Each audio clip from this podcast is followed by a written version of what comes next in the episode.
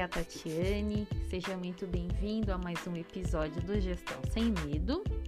E hoje vamos falar sobre um tema que foi sugerido por um dos nossos ouvintes. Ele pediu para falar sobre liderar pessoas difíceis.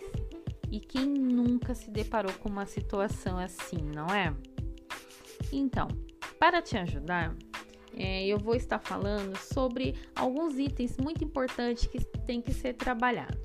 O primeiro item é a empatia. Por quê? A empatia é você se colocar no lugar da pessoa. Você precisa entender essa pessoa, o porquê que essa pessoa é tão difícil de se trabalhar. Né?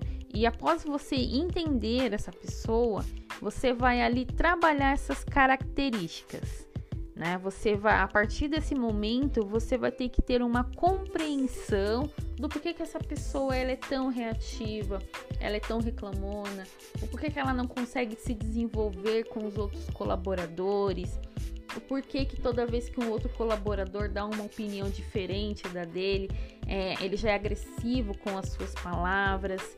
Então a empatia vai ajudar você a se colocar no lugar dele e entender o porquê que ele é tão reativo. Ok?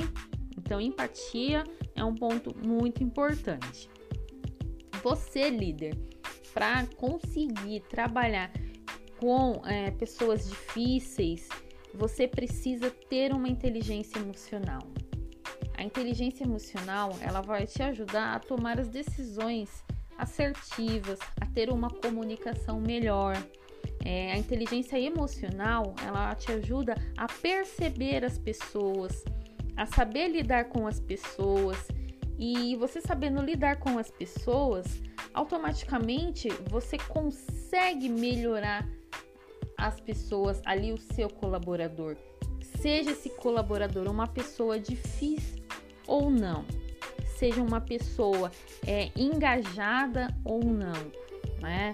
ah, o, o, líder que tem essa inteligência emocional, ele consegue ali perceber ali o potencial que tem esse liderado, mesmo sendo um liderado que tem uma personalidade muito difícil, que tem ali um, um, uma resposta muito árdua, ele consegue trabalhar essa pessoa e desenvolver esse liderado.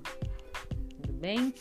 Então, um fator importante é a empatia, é você ter essa inteligência emocional. E um outro fator muito importante também é o que, líder? É eu te compreendo. Como assim? Você vai passar para esse colaborador que você o compreende. Tá? Você vai dar a consciência para seu colaborador. Aí, como, Tati? Como que, peraí, não estou entendendo. Como é que eu posso dar essa consciência para o, seu, para o meu colaborador?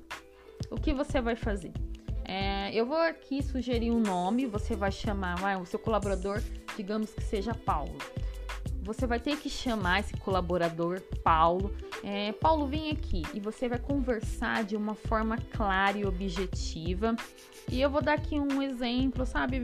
Bem corriqueiro, bem assim, bobinho mesmo. Tá? Paulo, é, você é uma pessoa difícil de se relacionar aqui dentro desse setor, tá? Lembrando que você tem que dar exemplos, é, situações que ocorreram ali é, dentro da organização e passar para ali o seu colaborador. Aqui é o Paulo. Então, o que, que você vai fazer? Paulo, você é uma pessoa difícil de se relacionar aqui dentro né, desse setor. É, você lembra, Paulo, da última reunião que fizemos com toda a equipe e você foi muito agressivo com a sua colega de trabalho? É, uma outra situação. Sempre é, dá exemplos.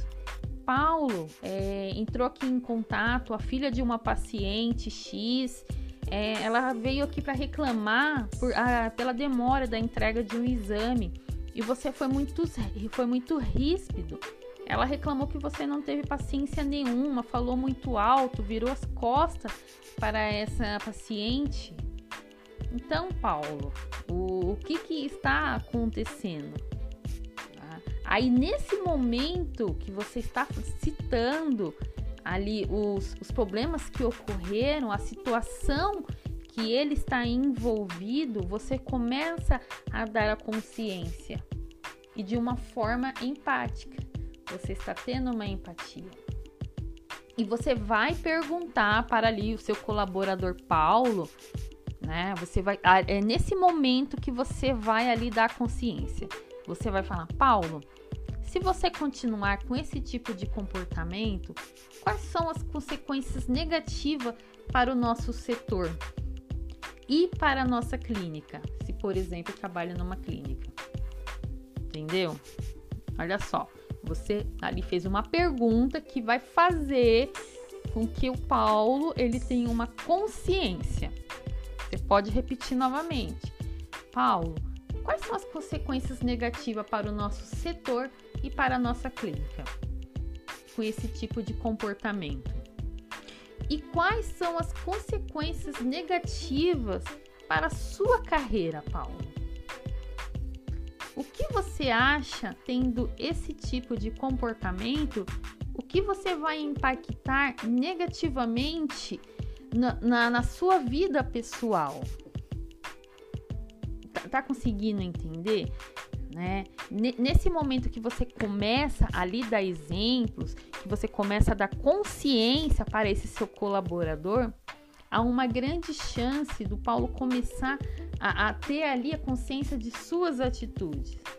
Ele pode, né, ali perceber através desta atitude que o relacionamento dele com os colaboradores não está bom, que através dessas atitudes com os pacientes, né? A clínica pode perder os, ali os seus clientes, que através dessa atitude, né, ele também pode perder uma oportunidade de um crescimento, ou mesmo, né, ele ser é, mandado embora, né, não fazer mais parte da ali da organização, né? Então, nesse momento que você chama o seu colaborador de uma forma empática, começa a entender, tentar entender o porquê que esse funcionário muitas das vezes é tão agressivo, tão ríspido, e depois chama para uma conversa e começa a perguntar para ele quais são as consequências, ou seja,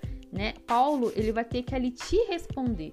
Você pergunta e você vai ouvir a resposta dele. Se ele não tiver ali uma resposta no momento, né, ou ficar cabisbaixo, ele vai levar isso, né, para ali para sua casa e vai ter que refletir, né, o que que está acontecendo, né?